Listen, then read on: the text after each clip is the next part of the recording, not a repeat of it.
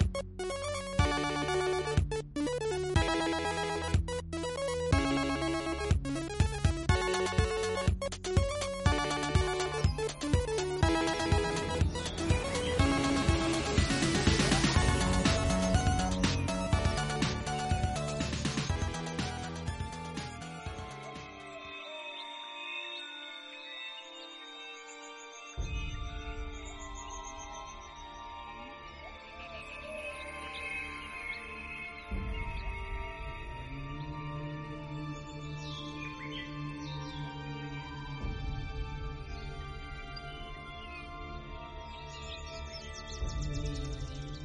Iniciamos nueva temporada 2022-2023 con este programa de Buscando a Alan Smithy con la película Apocalipto de Mel Gibson.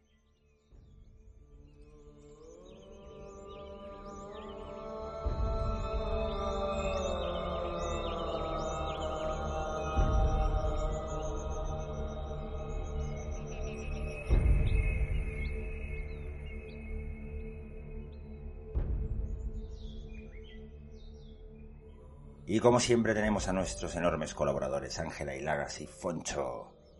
Muy buenas tardes. Pues buenas tardes, buenas noches o buenos días. Según se Depende mire. de cuando esté escuchando esto. Luego, claro. Buenos días también y buenas noches también. Feliz Navidad. Podría ser también. Podría ser feliz Halloween. Claro. Feliz cumpleaños. ¿No? ¿Te imaginas? Ja- Está alguien escuchando y dice, ah, muchas Haku- gracias. ja- Mi cumpleaños. Hakuna Matata. Podría ser. Claro. Yo digo feliz fin del mundo por si acaso. O sea, alguien- si está cayendo un meteorito y lo último que, que haces en tu vida es escuchar nuestro programa, eh, muchas gracias. O sea, sí. Además, como no sé si os acordáis cuando hubo el desastre este del volcán de La Palma, aquel vídeo Sí. que se hizo viral de un, de un padre de familia que estaba comiendo y de repente una de los hijos está, o de las hijas está grabando el volcán en erupción y coge el padre y dice, pero tranquilo, tranquilo, que nos da tiempo a comer. Pues eh, un poco si estás escuchando el podcast con ese Da mood, tiempo a acabar el capítulo. Da Pues tiempo muchas gracias, ¿no? a acabar el episodio y la temporada, a lo mejor. No, no da. Efectivamente. Y ese saborcillo de boca que te quedas al final. Bueno, pues, y además es que pues, precisamente eh, la película de hoy es fresquita. Es eh, una película alegre, una comedia dicharachera, ¿no? Apocalipto de Mel Gibson. Es, es casi tan. Es, está en la trilogía de la comedia de Braveheart, eh, Apocalipto y la, y la más divertida de Es todas. que es peli muy veraniega, es- ¿no? Sí, sí, sí. Con unos, con unos, Unos outfits eh, muy, muy recomendables. eh. Unos outfits total muy recomendables, sí, para, para agosto, Pero ya ¿no? los mayas eran, eran un poco hipster, ¿no? Iban bien de tatuajes y de piercing, o sea... Sí, sí. No, no, y de piercings total, claro. No, no, eran, mal- eran malasañeros. En, o sea, si la película es malasaña, es malasaña en agosto. Podría ser. Básicamente. Perfectamente. Per- perfectamente. Así que nada, película eh, realizada en el año 2006, eh, dirigida, producida, eh, coescrita con, por Mel Gibson. El, an- el an- el o- anteriormente todopoderoso Mel Gibson. Posteriormente eh, defenestrado Mel Gibson. Bueno, pero ya- Actualmente no sé muy bien, le he perdido la pista. Pero... ya, vuelve, ya vuelve. Va a hacer la secuela Sí. de La Pasión, ¿no? Sí. Bueno, esa era, esa era yo creo la bala que tenían en Con la el recámara. sorprendente título de Resurrección. ¿De qué irá? no? Spoiler. ¿De qué irá la peli? Bueno, pero había hecho más pelis. Había, había dirigido hasta el último hombre. O sea, quieras que no está ahí más o menos. Pero entonces, Jesucristo, si es, es otra vez Jim Caviezel, que entiendo que lo será, eh, porque tampoco ha hecho nada así más, más así después. Jesucristo eh, envejece veintitantos años, ¿no? De- Bueno, desde que muere se Jim Caviezel no ha, no ha envejecido. ¿Por qué Dios le ha elegido para hacer de su hijo? Es- Para eso dice él. representarle, ¿no? Sí, En la sí. tierra. Puede ser que haya envejecido, puede ser que esté un poco carcomido de- después de estar tres días muerto. No sé, se puede ver de muchas maneras. Eh, Iba a decir también que, que- que, eh, la, la próxima película de Arma Letal, que desgraciadamente no va a poder hacer Richard Donner por motivos biológicos, ya que se ha muerto, eh, que, pero que había empezado a trabajar en ella, la va a dirigir Mel Gibson. Ha dicho, Tranquilos que, que aquí estoy yo. la quinta, la quinta de Arma, Quinta será, eh, claro. La siguiente, no sé, no sé por, cuál va. Sí, sí, es la quinta, la quinta sería. Hay cuatro. Joe Pesci no creo que salga tampoco, ¿no? Porque ya el hombre no, no sé si está para mucho arma letal. Y Danny Glover... Luego, en la última de Scorsese, Joe Pesci ya... No, sí. Madre mía. Mm. Está tremendo, pero... Mm. tiene una edad, claro, ya... Bueno, vamos a lo que acontece, que es la película de Mel Gibson, la que estamos hablando, la que vamos a hablar hoy, que es la de la de Apocalipto, insisto. Eh, esto se, esto sucede en el año, bueno, la película he dicho que se rodó en el 2006, pero la historia sucede en el año 1504, creo. 1501. Sí, 1500 y poco, sí, sí. Bueno, la, única referencia que tenemos eh, sería un spoiler. Es la, la, aparición de, de, unas cosas que se datan un poco entre, pues eso, 1504, 1512. Eh, claro, porque tampoco se concreta quiénes son los que vienen. Hmm. Pero bueno, como tampoco eh, es una película eh, fiel a la historia, como lo dijo el propio Mel Gibson, o sea que entre 1400, 1500 por ahí. Tampoco se concreta. Eh, es curioso porque es eso, algunas cosas son muy, muy detallistas, cogiendo ahí, yo qué sé, la ropa, no sé qué, miran ahí documentales, miran libros en el que hay referencias a, los tatuajes que se hacían y eso, pero luego nos inventamos otras cosas, ¿para qué?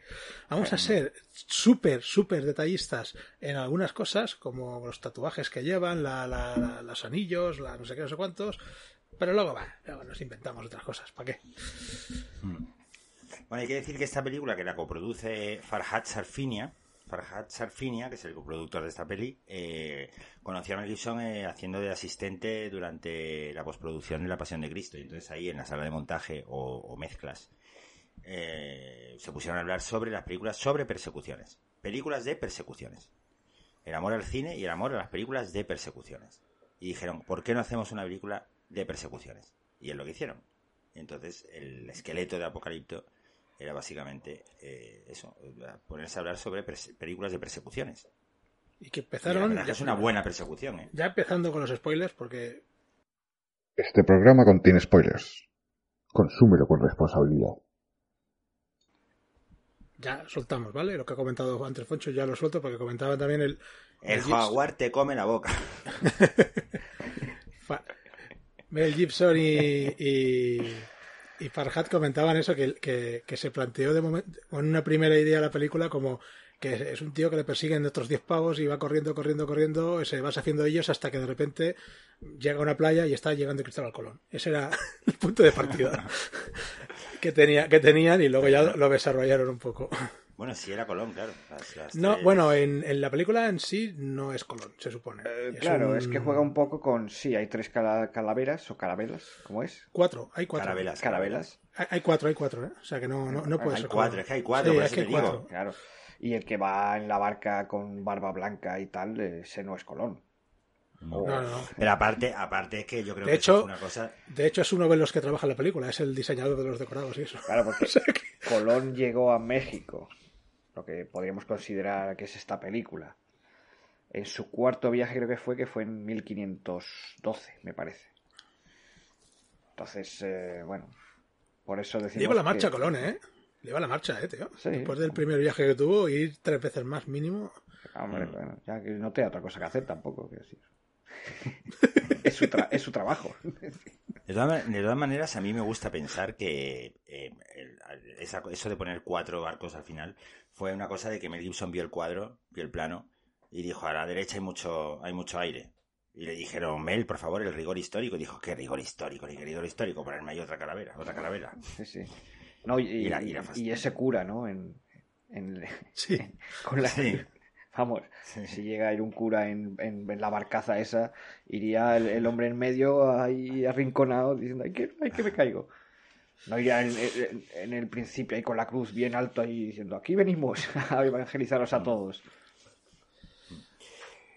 Antes de nada, quiero recalcar que poco se habla de mm, que un hombre al que le han dado un...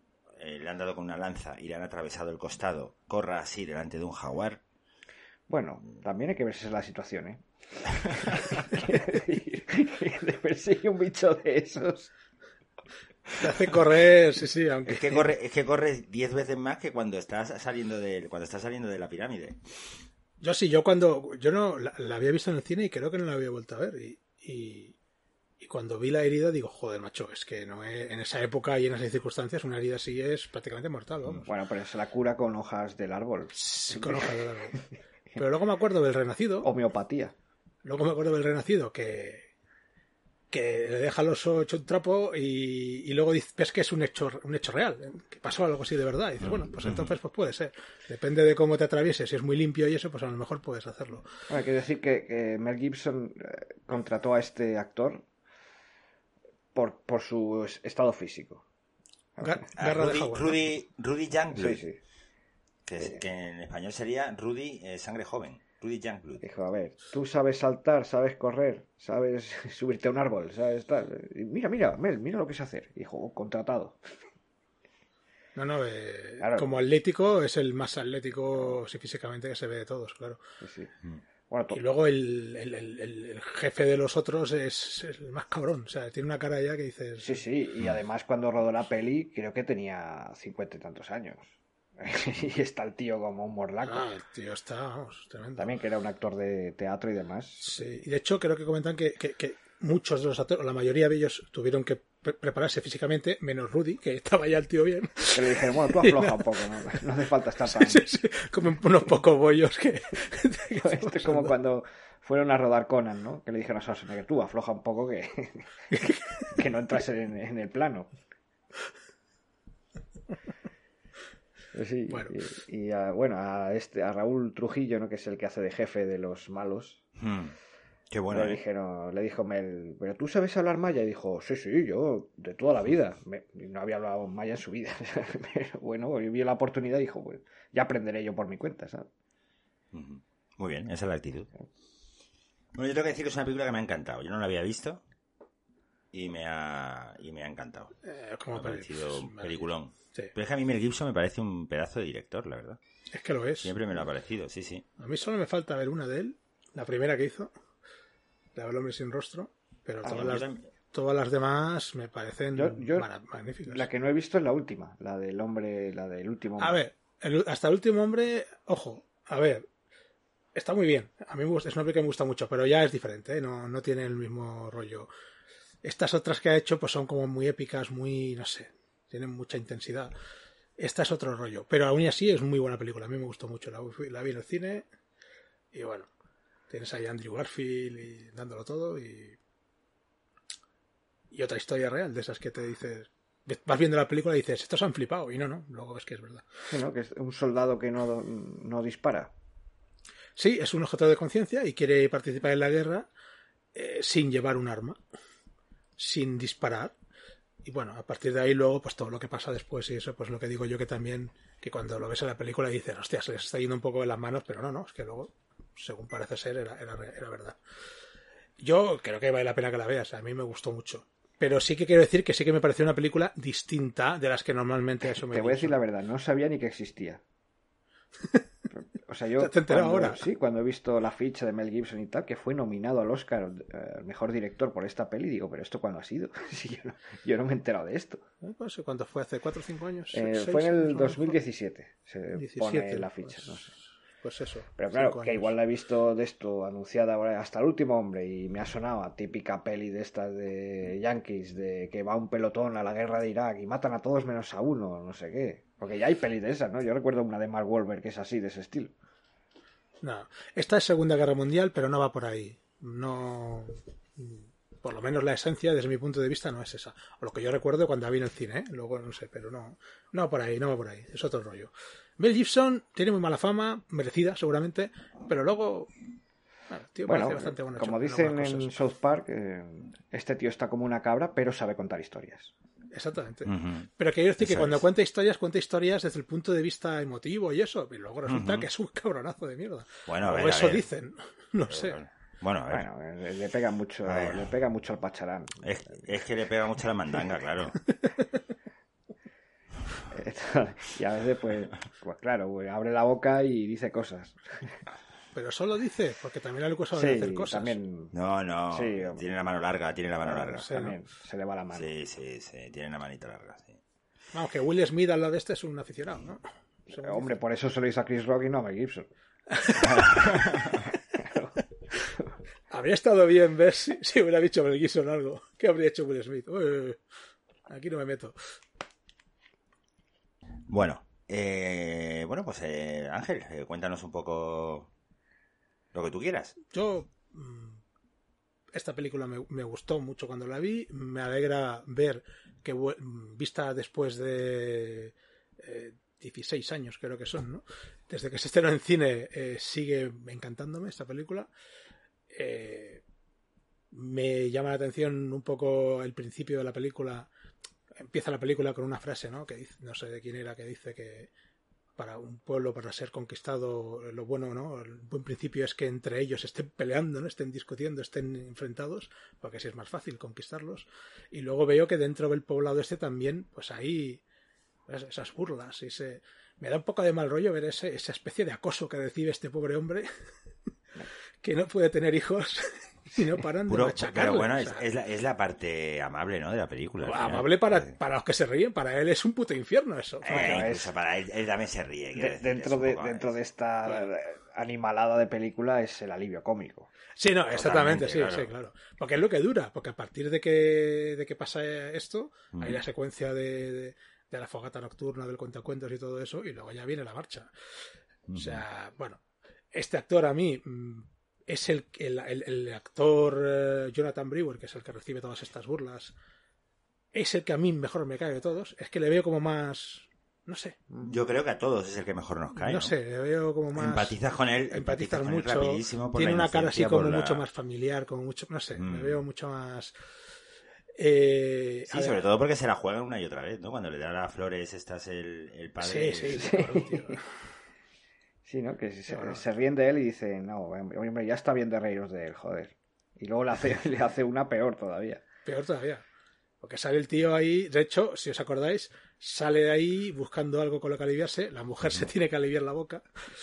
Y luego por la noche, cuando están bailando, la mujer le quiere sacar a bailar y él dice que no, que no, que no se puede mover. O sea, fíjate eh, lo que le ha lo que le ha dado aquí el, el jefe cabrón. Que, que luego tiene una de las escenas más duras, ¿eh? Que es cuando cogen a su mujer los, Sí. los estos, los otros. Es tremendo Y- las actuaciones que hay de gente que, según Mm. comenta Mel Gibson, no habían actuado nunca antes, muchos de ellos. Y es No, tremendo. la gran mayor- y la gran mayoría no había hecho cine. Quiero decir, el protagonista, el, Trujillo y tal, era gente, pues, bueno, de teatro y de, y de cantantes y tal. O sea, realmente cine no habían hecho nunca. Pero bueno. Mm. De hecho, la chica, Dalia Hernández, era la primera vez que, que iba a un casting. Así que, bueno, pues... de- y recuerdo que en su día esto se criticó. En, en España, no me acuerdo si fue en el país o en el mundo, que era como que, eh, que Mel Gibson estaba más preocupado de que parecieran indígenas de que fueran actores. Y, yo pensaba, bueno, ¿y dónde está el problema? No sé.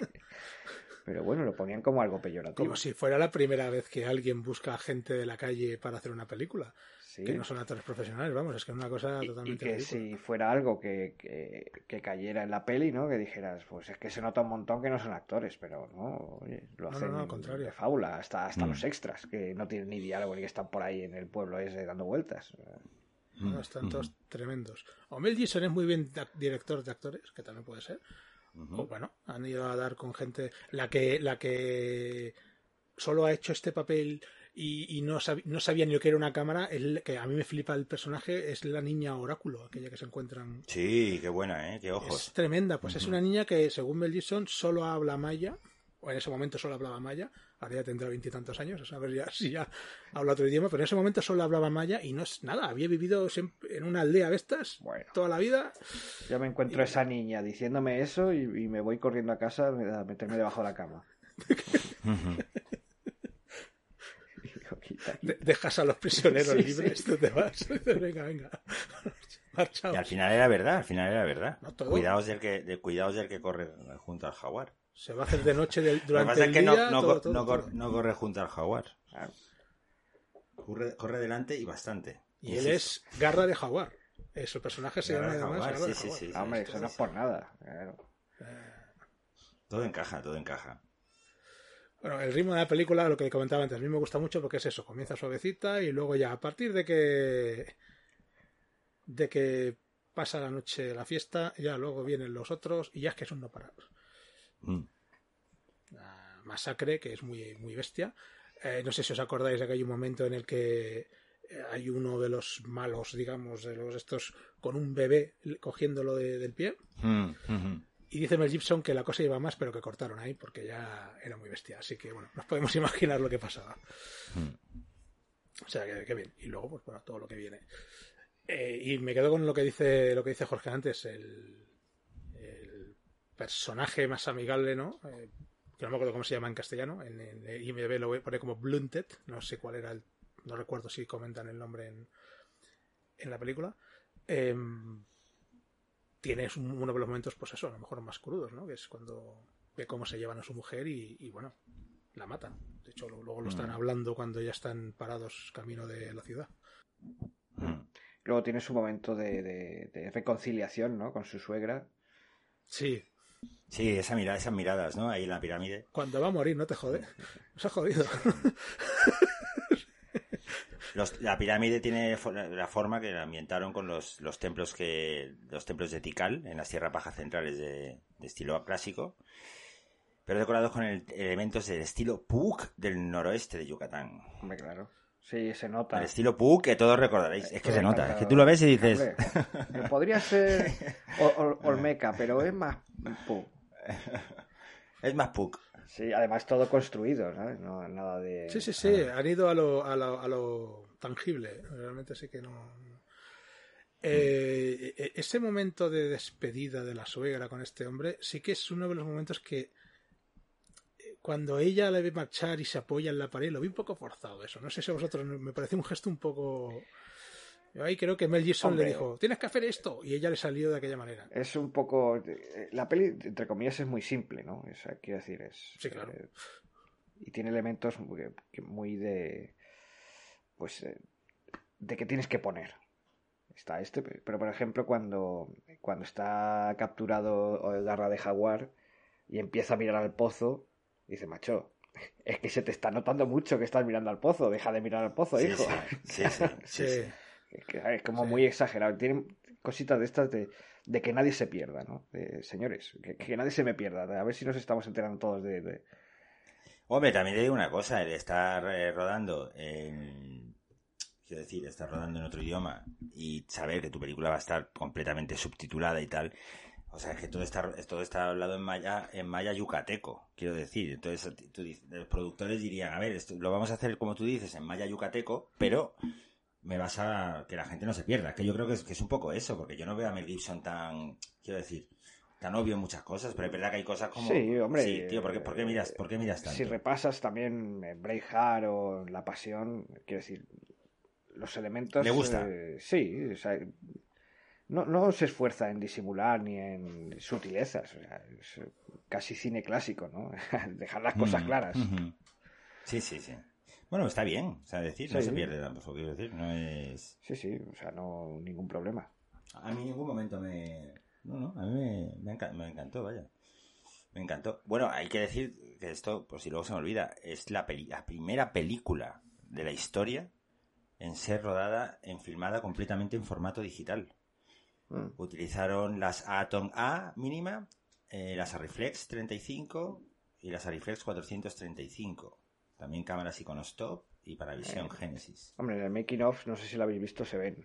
¿no? Las- Porque Sí, además sí. eh, hacía multicámara. Grababa con cuatro o cinco cámaras a la Mm, vez. Sí, sí. Sí. En- con distintos formatos, además. Y se ve, se- la cámara al hombro y tal. Pues, Pero la factura es espectacular. Sí, sí, el, verdad. el- el resultado es espectacular y la, la fotografía es brutal. sí, Que hombre. yo pensaba durante, durante el rodaje, digo, o sea, el rodaje tuvo que ser guapo, ¿no? Ahí en una selva. Hombre, no tuvo... No, ah, guapo dices eh, irónicamente. ¿no? Sí, claro, eh, en el sentido de. Hombre, yo creo que No. fue un, un infierno eso. Hombre, no- obviamente los making of y tal no te van a decir, vaya puta mierda. esto está el al making of huevo". que hemos podido ver que viene Pero si nosotros nos es vamos el a- típico making of de promoción. Ahí no vas a escuchar nada de en eso. el making of sí se ve que, oye, que buscaron un sitio guapo que había al lado una aldea y un tal, que así que en un sitio Que sí, que cómodo sí, para pero- grabar y tal y cual. Sí, sí. Pero es igual, tío. Si eso- nosotros nos vamos, si nosotros nos vamos a rodar tres días aquí a la Sierra de Madrid, acabamos quemados. Te digo, tú imagínate, En un sitio así, con tantos extras, tío. con- tú imagínate eso, madre mía. Y luego encima, encima, al final de la película, cuando están persiguiendo a, a, a Garra de Jaguar, dice, ahora llueve. Venga, además de todo esto, lluvia. con dos cojones, tío. Hombre, claro, porque... Hombre, lo, lo del, lo del pozo tenía que ocurrir, quiero decir. Claro, sí, eso también. claro. Ese parto en el agua. Sí, ya lo del, pa- qué lo plano, del parto ¿eh? ya era el rizar un poco el rizo, ¿no? Sí, sí, sí. Pero que también, el- también es verdad que pero- cuando aparece una mujer embarazada en una película, Va a parir. va a parir en el peor momento. Sí, Esto es sí. así. Es una sí. ley no escrita. Él por lo menos provoca el parto, ¿no? Intentando salir, se cae, no sé qué. Bueno, no es que de la casualidad de que pare ahí. Pero me encanta el plano de- del bebé saliendo. Me parece un flipe, tío. Está muy, muy Mm. bien hecho. Ya, es una tontería, pero a mí me, me gustó. Cuando lo vi dije, ah, qué chulo. Ah. Y el niño es un encanto, ¿eh? El hijo de... Sí, el, chiquitín, el hijo de garra de jaguar, que sería que será- uña de jaguar, ¿no? Bueno,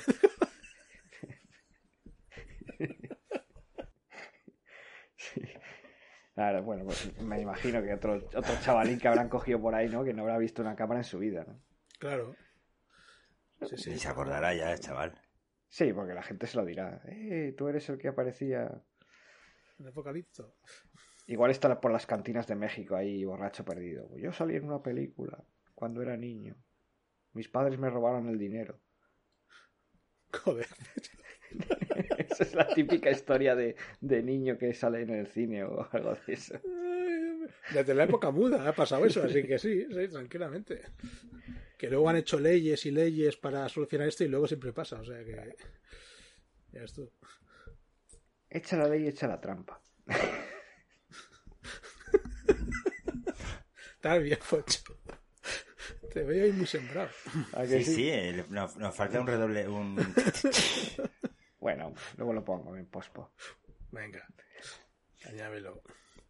Bueno, a ver, Bueno. ¿qué os ha parecido la parte. eh, la mandanga, la parte de, de la- de los sacrificios? Llegan allí, los pintan de azul, que eso está muy bien.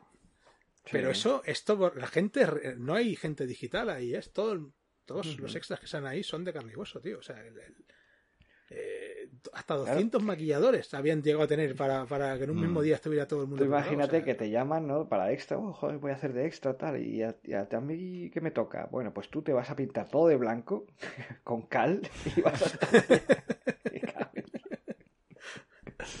Una figuración especial, ojo. sí, sí. Muy especial, eso está... A ver cómo lo pagaron. El, el- el hombre aquel que tiene la enfermedad de la risa que dicen, ese quería participar voluntariamente ahí. O sea, un hombre que estaba ya, se estaba muriendo, Sí. decían, y que quiso participar ahí. en- en- Pero que se estaba muriendo en la vida real, ¿el Sí, sí, sí, sí, o- sí, sí, Hombre. un actor muy mayor ya que... Te, que- te pinta, ¿eh? No le quedaba mucho al hombre. Sí, Joder. sí, y bueno, estaba muriendo. O era muy mayor y no quería actuar más, no sé. Yo tenía la sensación, por lo como lo explicaron, de que, de que le quedaba poco, vamos. Y, pero dice que quería hacer ese papel. eh, y se lo dieron. Vamos, la mayoría de actores que salen ahí pues son eso. Mexicanos o hay algunos que creo que son canadienses.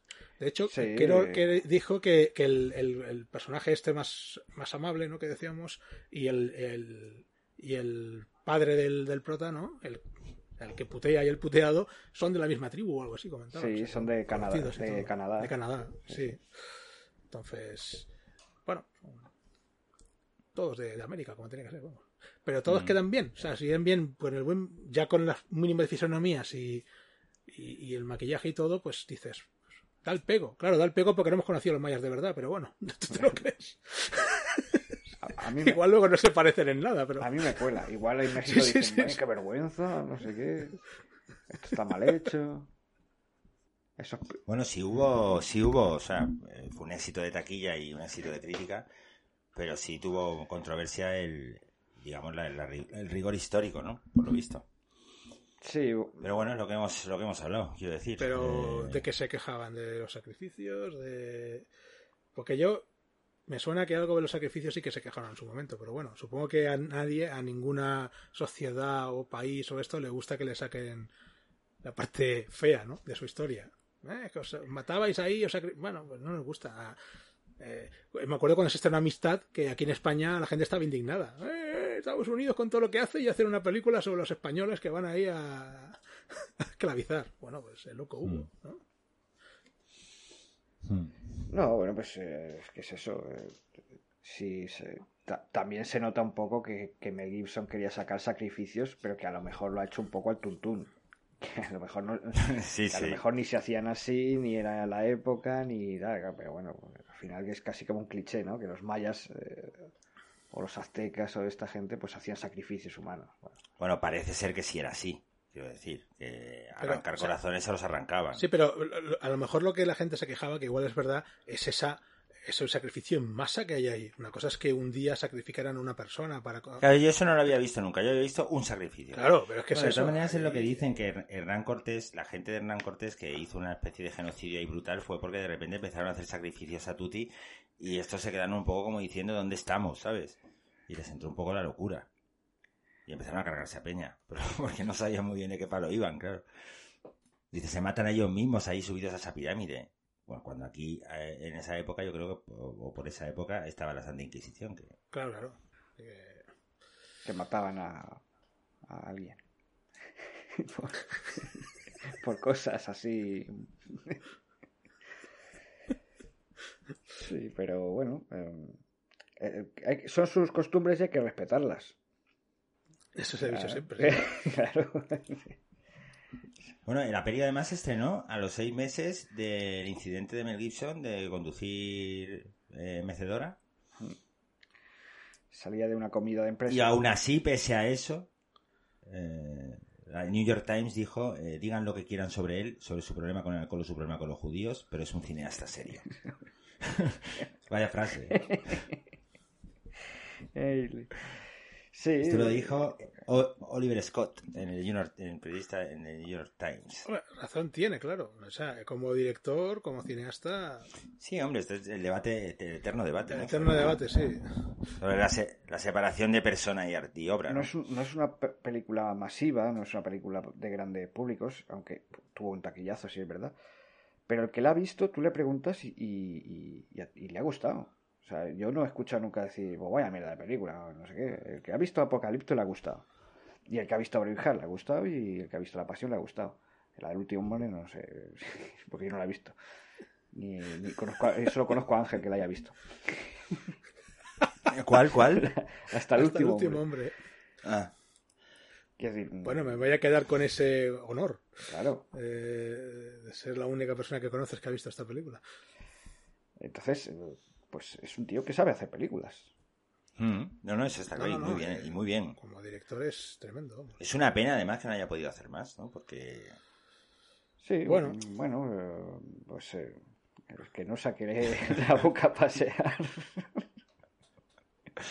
aunque es verdad, Es una pena. aunque es verdad que sus películas, bueno, salvo Braveheart y, y, y la del hombre sin rostro, que creo que eran de Warner, ¿no? O de tal, Sí. eh, pues el resto son suyas. No, Fox. Braveheart, la, aquí por lo menos distribuyó Fox. Sí, bueno. Y el hombre sin rostro no me acuerdo. No, pero las produce él, las produce él. Son los distribuidores y los que son distintos. ¿no? Es decir, sé. fue Fox, pues en esta, por ejemplo, distribuyó Disney. Ojo. Sí, Sí, pero, verdad.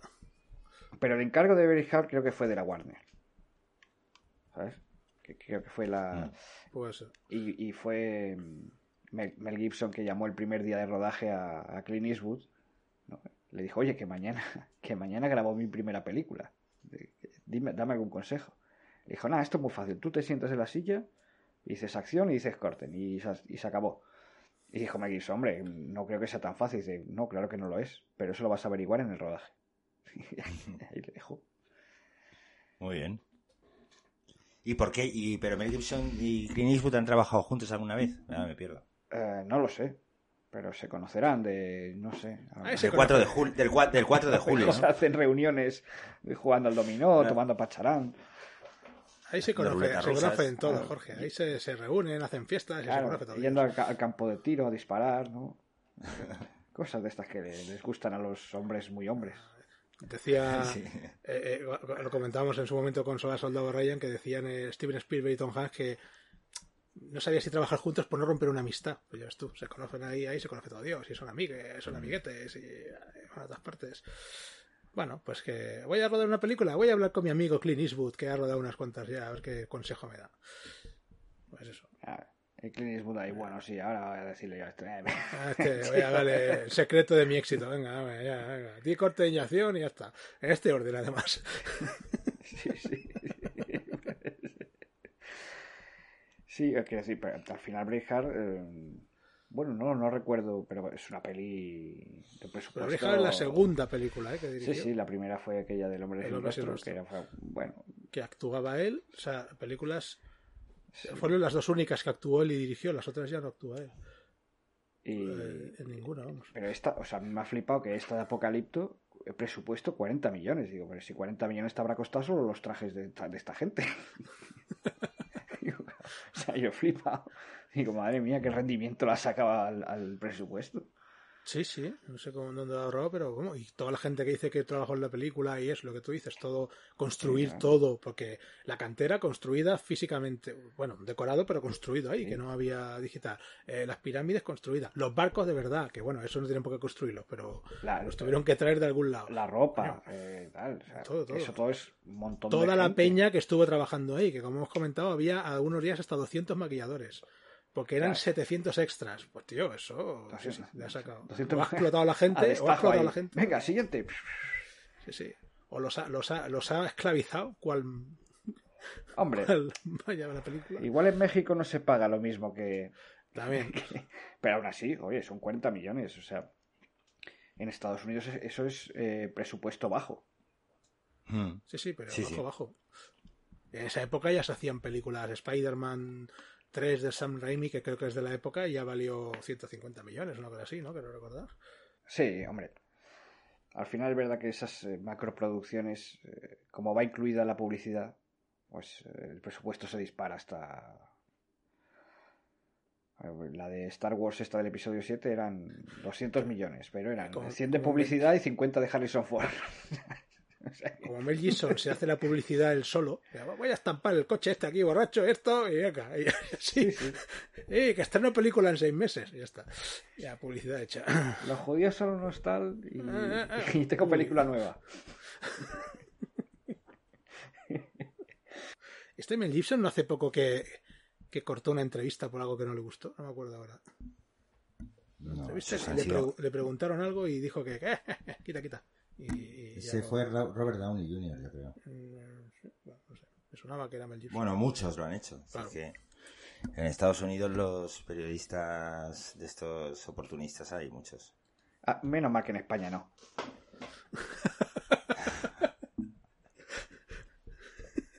España es. Es el. No, pero, pero en, en- España, a ver, yo hablo de periodistas ci- cinematográficos, no estoy hablando de periodistas Ah, no, políticos. entonces no, en España no hay. Pues no. Bueno, O sea, tenemos uno. Tenemos uno que vale por Tenemos todo. uno que es bollero y ya, Y ya está, ¿no? que vale por todo. todos, y, ya está. y decir que es periodista, pues. Es Bueno, sí, pero bueno, lo más... Bueno, sí, pero bueno, nos entendemos, quiero decir, pero que no hay, es que en España no hay una cultura del periodismo cinematográfico como la hay allí, quiero decir, aquí es un poco para el periódico, allí hay un, no sé, ahí Hombre. se pueden tirar. Permíteme romper una lanza a favor de las nuevas tecnologías, porque sí es verdad que en el mundo de- del podcast, nosotros no, pero en el mundo del podcast y de los eh, y de YouTube y demás, sí hay gente de cine que tiene su canal y van a festivales y les dan entrevistas y tal. Mm. Hablamos sobre todo del chico este, ¿no? Que lo hace muy bien, ¿cómo se llama? Uno con barbita, ¿no? En Jordi, Maquiavelo. Sí. Creo que sí. Sí, bueno, es uno de ellos, ¿no? Hay más. Pero sí, o sea, hace tiempo que... De, de hecho, nosotros podríamos intentar algún día, eh, intentar acreditarnos, ¿no? A ver si, oye, si nos dan la acreditación y vamos a Sitges o donde haga falta. Oye, pues mira, no hay ninguna tontería. ¿Y quién, quién pide la, la que pides tú? La acreditación. ¿Tienes el número? ¿Tienes el número del Festival de Venecia? Le mando un WhatsApp.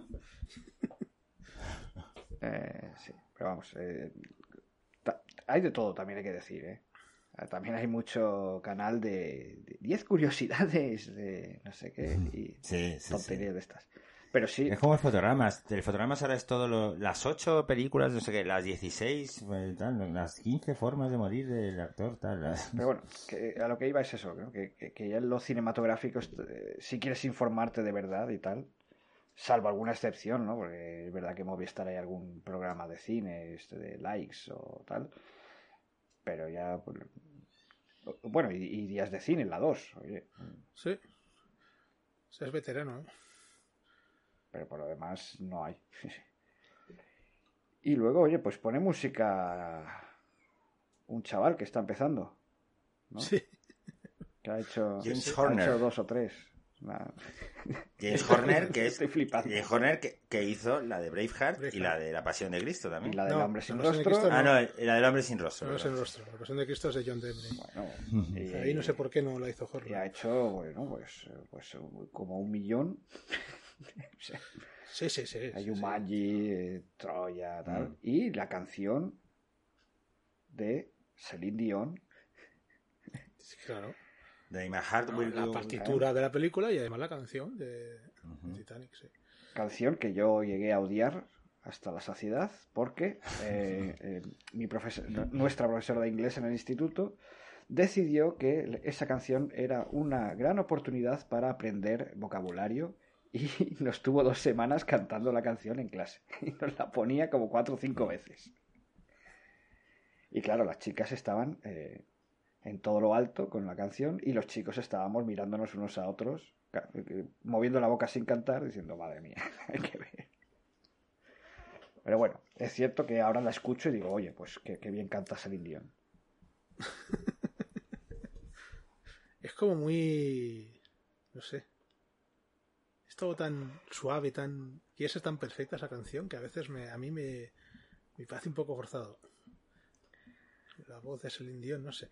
Que está muy bien la canción, es muy bonita, pero. Sí, La falta un poquito de escucho, garra. la eso, ¿no? escucho y digo, ay. Esto con Bárbara Streisand, ¿eh? y retomando el capítulo de South Park, ¿eh? Em, pero, sí, pero bueno, la, la música está muy bien, ¿no? Em, Pues quiero decir, en, en consonancia con la película. No, No, está es- muy bien, está muy bien, está muy bien. con- Sabe, sabe cuándo darle más, más caña, digamos, ¿no? Más percusión, más esto, las persecuciones y todo esto, y cuándo ser más más suave, más ambiental, vamos, está muy bien. Horner aquí hace un trabajo muy bueno. Como es habitual en él, vamos, no, no estamos descubriendo nada. No decepciona, no decepciona. Hombre, se agradece que no tenga eh, ese famoso tirorino. Na, na, na, na. El parabraga de- No, aquí no lo. Yo estuve atento, digo, a ver, a ver si. si no, no lo llego a escuchar. ¿no? ¿Pero No. qué es ese pino mío?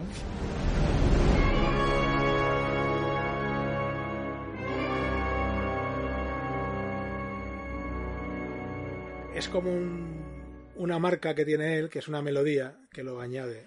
Si quieres escucharlo, escúchate la banda sonora de Troya, que creo que en, en uno de los primeros. Ah, vale, ya sé cuál es, ya sé, ya, sí, las puertas y, A y puertas. y Avatar. sí, sí, sí. y- Pero, en- pero en Troya, como la tuvo que hacer rápido, ahí enseguida lo puso el tío. Además, lo, no, no fue como una un, un momento puntual, no, no. Hay un tema que suena bastante rato ahí, que es cuando llegan los barcos. Sí, sí, sí, sí, sí, sí, sí, sí, Pues acuerdo. eso él lo suele poner en, en- Lo solía, vamos, que el pobre hombre ya pues nos dejó. Hace ya unos años. Sí, Pues pues, pues tiene, tiene acreditado Avatar 2. Bueno, también como, Bueno, eh, como, ahora- lleva, como lleva 15 años haciendo la James Cameron. Claro, igual le dejó la partitura hecha Ha ya. dicho, bueno, yo te voy dejando la música aquí por lo que pueda pasar. Sería, sería lo primero que tuviese James Cameron, ¿no? La, la partitura. Avatar 2. ¿Esa, esa la vamos a ir a ver al cine? ¿La vamos a hacer? Por mí, ¿vale? Sí, claro. A ver si me gusta más que la primera. Con 3D y toda la pesca ahí. Sí, sí, claro. Y, Y toda la pesca. Joder. Vaya mierda. yo no sé, dimito. yo- y la Pasión de Cristo 2 también, ¿no? ¿Será en 3D? Espero. Debería. Oye, hay que recordar aquí que nos fuimos a ver la de Moon, Moonfall, era. Moon, Moonfall. Moonfall, sí. O sea que... Y sin 3D ni nada. Y sin 3D ni Pero en nada. versión original. Y en versión original, sí. No había visto en mi vida en el cine una peli de estas Vosotros. blockbusters en versión original. Ah, vale, tú no, es verdad, tú la has visto doblada. Yo- Foncha se riló, Foncha se no, riló. porque no había. no. Quiero decir, no. Directamente no. Pero con la que tuviste tú la movida con el coche, esa no fue Moonfall, ¿no? No, No, fue fue la de de James 007. Sí. Vale, vale. De todos modos, la película que más me alegro yo la temporada pasada de haber visto versión original fue The Batman. Hombre, es que si no te pierdes al filólogo español del pingüino. Exactamente. No, la rada alada. ¿No sabéis La español? rara, la- La rata. Me encanta. La rata alada. La rara alada. Hay tantos. Hacen tantos proyectos así que hay películas que realmente hay gente que decirles que tienen que verlas en versión original. Una de ellas es Machete. Si no la habéis visto en versión original, ya tardáis. O sea, porque es el híbrido entre español e inglés que se habla ahí y el spanglish que, que hablan algunos es maravilloso. Y se pierde con el doblaje, claro. Y, y bueno, yo esta la he visto en versión original. Muy bien, Foncho. Claro. Así has hecho un esfuerzo. Sí, sí. Existe, Esta no existe, ¿eh? claro, existirá versión doblada, ¿eh? Mola. No, no, no. En esta no, creo que no. Creo que la única que estaba rodada así en otro idioma y que se acabó doblando, me suena que fue eh, Cartas desde, Iwo- desde Iwo Jima, la de Clint Eastwood. Esa sí que me creo que con posterioridad se hizo un doblaje. Pero creo que la- ni La Pasión de Cristo ni esta tienen, tienen doblaje. Vamos, que como lo hagan, viene Mel Gibson y, y vamos, y la lía. Sí, hombre. Se, agra- se agradece, quiero decir. ¿No os parece a vosotros que esta película es un remake de Perseguido de Paul, de Paul Michael Glaser con, con Arnold Schwarzenegger? A mí me parece un remake de Depredador. Podría ser también. Anda ahí la cosa. ¿eh? Sí, bueno, pues eh, es una. eh, Quiero decir, las pelis de persecuciones tienen sus, eh, sus estructuras y sus. Y tampoco, quiero decir, no era la intención de Mel Gibson innovar. No, pero, no, pero innova, sin embargo. Eh, sí, bueno, en la ambientación y tal, pero bueno, al final. Sí. De hecho, la tercera parte de, de Raid, Redada Asesina, iba a ser así. Iba, el protagonista iba a estar en la jungla y le iban a perseguir, pero luego iba a ser él el que iba a perseguir a los demás. O sea, imagínate Mm. lo que hacía con, con un ladrillo y, y una navaja, pues en una jungla, imagínate. Al al final, final no va a haber, no va a haber película, no, se cayó el proyecto y no Ay, por Dios. y parece que no tiene pinta de que vaya a salir adelante. Bueno, Hizo una serie podemos- una que se llama Guns of London, que estoy a ver si la veo, pero se quedó ahí el proyecto. Me han dicho que está bien la primera temporada de esa serie. Eh, bueno, de hecho creo que solo tiene una, pero no sé. Ah, vale, vale, vale. Vale, pues Foncho, tienes que Pues tomar. me han dicho que está bien la serie. Tienes que trolearle, tienes que decirle, no, mejor la segunda. Y así él la busca luego. Sí, eh, creo que está en Disney Plus. Pues lo estoy mirando y no lo veo. No. Es de, bueno, está en Stars. Stars. Pues en Disney Plus no está todavía. Igual lo pondrán más tarde. Pues eh, Bueno. como no esté, me quito Disney Plus. ¿Qué tal, ¿Qué tal tu experiencia con Disney Plus? Por ¿Qué cierto? tal eso? ¿Qué que- tal vuestra experiencia? A ver, bien, pues de momento bien. También es verdad que estoy quemando los cartuchos buenos, que veremos luego. ¿Cuáles son los cartuchos Bueno, buenos? buenos. eh, he, he visto la miniserie de Pam y Tommy. Bueno, está bien, está disfrutona. No me parece nada del otro mundo tampoco, pero bueno, está divertida. Luego estoy viendo eh, el maravilloso serie documental Light and Magic, de cómo se creó la, eh, industria Light and Magic, de los efectos especiales de Lucas. Es flipante ver lo que hacían en el año 75, 76, con cuatro maquetas y, y desmontando cámaras para volver a montarlas con no sé qué. Una locura. Y un poco así. Estoy buscando esta de Guns of London, que no sé si estará. Y la de una miniserie de OJ Simpson. Y, y eso es lo que. Ahí en eso estoy. Pues yo he arrancado fuerte y, y me estoy viendo Obi-Wan Kenobi. Ahí está, ahí está. Este es nuestro Jorge. Sí, sí. ¿Cuánto llevas? Cuatro capítulos, creo. Tres, tres o cuatro capítulos. Pues te quedan dos, así que no va a haber, Sí. mucho más. Bueno, a ver. Sí, bueno. es que, a Ahí también hay una persecución guapa, ¿eh? Ostras, es que lo de las persecuciones de esa serie es, es, es muy bochornoso, ¿eh? Se caen unos toldos y dejan de perseguir. O sea, tal cual. Y la niña corre más que, que el jaguar. Sí, sea- Es eh, uña de jaguar también. Uña de jaguar también.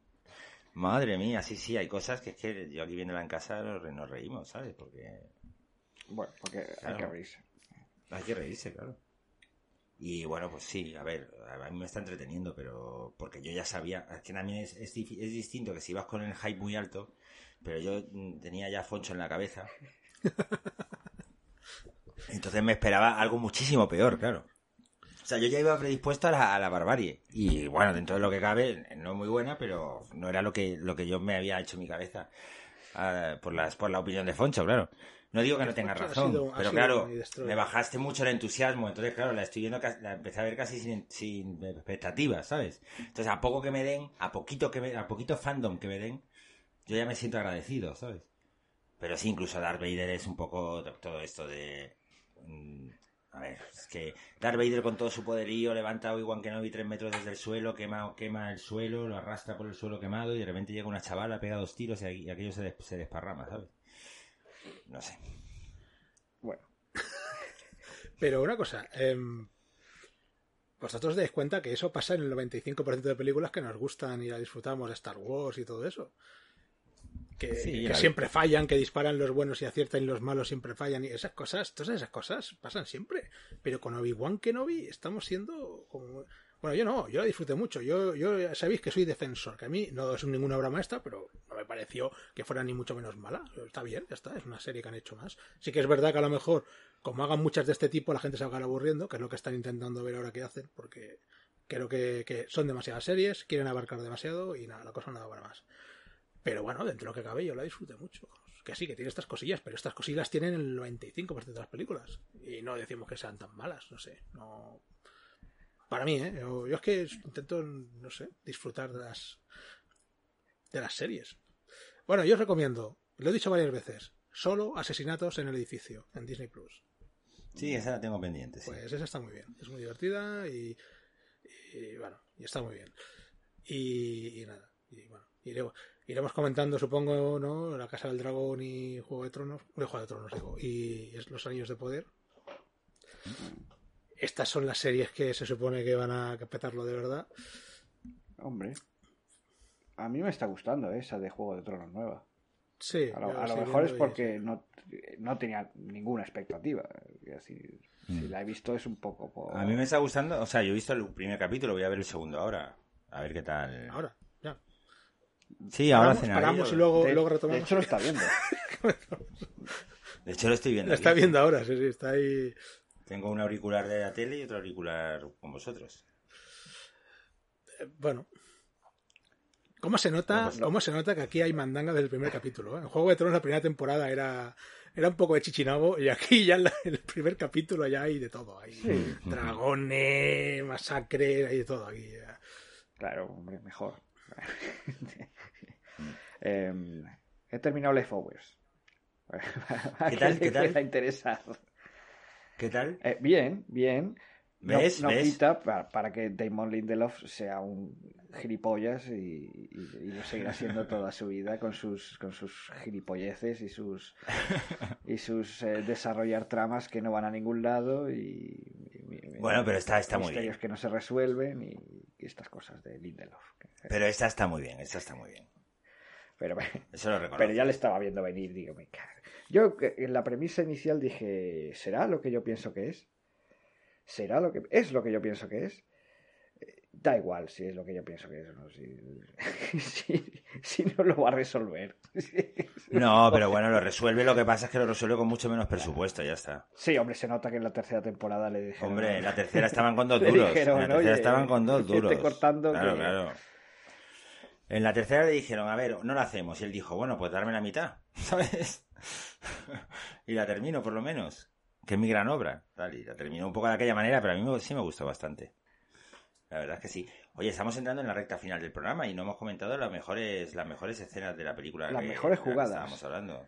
Las mejores jugadas. Yo me quedo con lo del jaguar eh, y me quedo con el, el, hoy lo diré, el, el mo- el momento John Rambo eh, al final de, del, del dedo de jaguar o de uña de jaguar. Uña de jaguar, no, eso sí es lo que ha dicho Eh, Foncho. Garra de jaguar. Garra de jaguar. Y el momento John Rambo de garra de jaguar cogiendo, cogiendo el veneno del sapo y... y No, Qué bueno todas- eso. Pero Qué antes bueno. de eso dice, venir. venir que este es mi bosque. Sí, sí. Sí, sí, y se tiran ahí todos. Y, que, que. Ajá. Sí, sí. Y, las avispas, tío. Uf, madre mía. Eh, Bueno, más que avispas, eran casi tábanos, ¿no? Qué sé, tío. Libélulas. Al tío ahí lleno de barro dice, venga, nada. Sí, sí. Pues esa es mi aportación. Muy bien. Bueno, yo me, me- me- me voy a quedar con la, sobre todo la ambientación, ¿no? El, el- el apartado artístico es, es extraordinario. O sea, es- si hubiera fallado eso, igual la peli no habría funcionado. Pero creo que funciona todo, que la historia sí puede ser algo simple y que su desarrollo va muy bien de ritmo y que la ambientación es lo que le da el empaque para que sea un- una peli memorable, desde luego. El que la haya visto, preguntadle que seguro que se acuerda de la peli y seguro que le gusta. Yo porque igual lo mismo que dice Foncho, la, la- cómo te, te metes en la película. Y creo, y creo, antes no lo, no lo he dicho, que una de las cosas que hace que además eh, te metas tanto en la película es precisamente que esté rodada en, en maya. Mm. Es que, es que te añade un plus extra para que todo lo absorbas mucho mejor. Entonces, pues, por ejemplo, el momento a mí de, de los sacrificios me parece un momento magnífico de cómo está rodado todo, cómo juega con la luz. Ojo con la luz, con la fotografía de esta película, es maravillosa. Sí, el juego de luces y sombras. Eh, y por ejemplo, en, en la película me gusta mucho, en la secuencia que he comentado, el momento del eclipse, cómo juega con esta luz. Y para el momento de John Rambo yo voy a mencionar el del malo, el jefe de los malos, que hay un momento que cuando ya solo quedan tres comienza a correr y coge la quinta y deja atrás a los otros dos. Pero bueno, ¿y esto? Esos detalles son los que hacen que la película tenga la esencia que tiene. Ah, y luego, cuando ya le, cogen y ven a los españoles, que ya como que se olvidan, dicen, Ah, sí, sí, sí, sí. sí. vamos a... Eso, Que los españoles es- y se eso, van... ¿Eso qué es? ¿Eso que está en el agua qué es? Y el otro dice, ah, bueno, Sí, pues sí. yo, me- si me perdonáis, voy con mi mujer. Me curro que tengo que tengo que ver si, si todavía tengo mujer e hijo. Para que- a ver qué ha pasado. Sí, ahí hu- hubiera estado bien algo, saber algo, ¿no? De, de esos dos que se quedan por ahí. Es que la secuela, después de la Pasión de Cristo 2, va a hacer Apocalipto 2, espero. Ah, bueno, eh, es verdad que, es- que se habló mucho de, de la secuela de Apocalipto. Incluso se empezó a trabajar en ella, pero bueno, pues se Yo cayó. creo que hay tema para secuela. hombre. Bueno, sí, hay tema para secuela de cualquier cosa, ya si te pones. Yo lo dejaba ahí. y Evidentemente. ya está. Se han hecho secuelas de películas. Llamarán, que- llamará a Antonio Banderas para hacer de que Hernán Cortés. y, y a Oscar Jaenada. Pero a Oscar Jaenada para hacer de mexicano, de mayas. Sí. Y así. Y ya está. Y Ana de, Ana de Armas, ¿no? Y Ana de Armas. Ya, ya, está. que es eh, la niña esta del oráculo que ha crecido. Bueno, pues maravilloso. Con esta, yo creo que con Muy esta fan de este nuevo Foncho. Este Foncho de tercera esta- temporada va... Sí, sí. Este Foncho de tercera temporada viene fuerte. Viene fuerte, viene fuerte, viene fuerte. Con esta predicción de esa secuela os dejamos aquí una semana más. Volveremos en siete días para disfrutar de muchísimo más cine junto a todos vosotros y vosotras. Foncho Oráculo. Chao. Chao. Que viene Jaguar.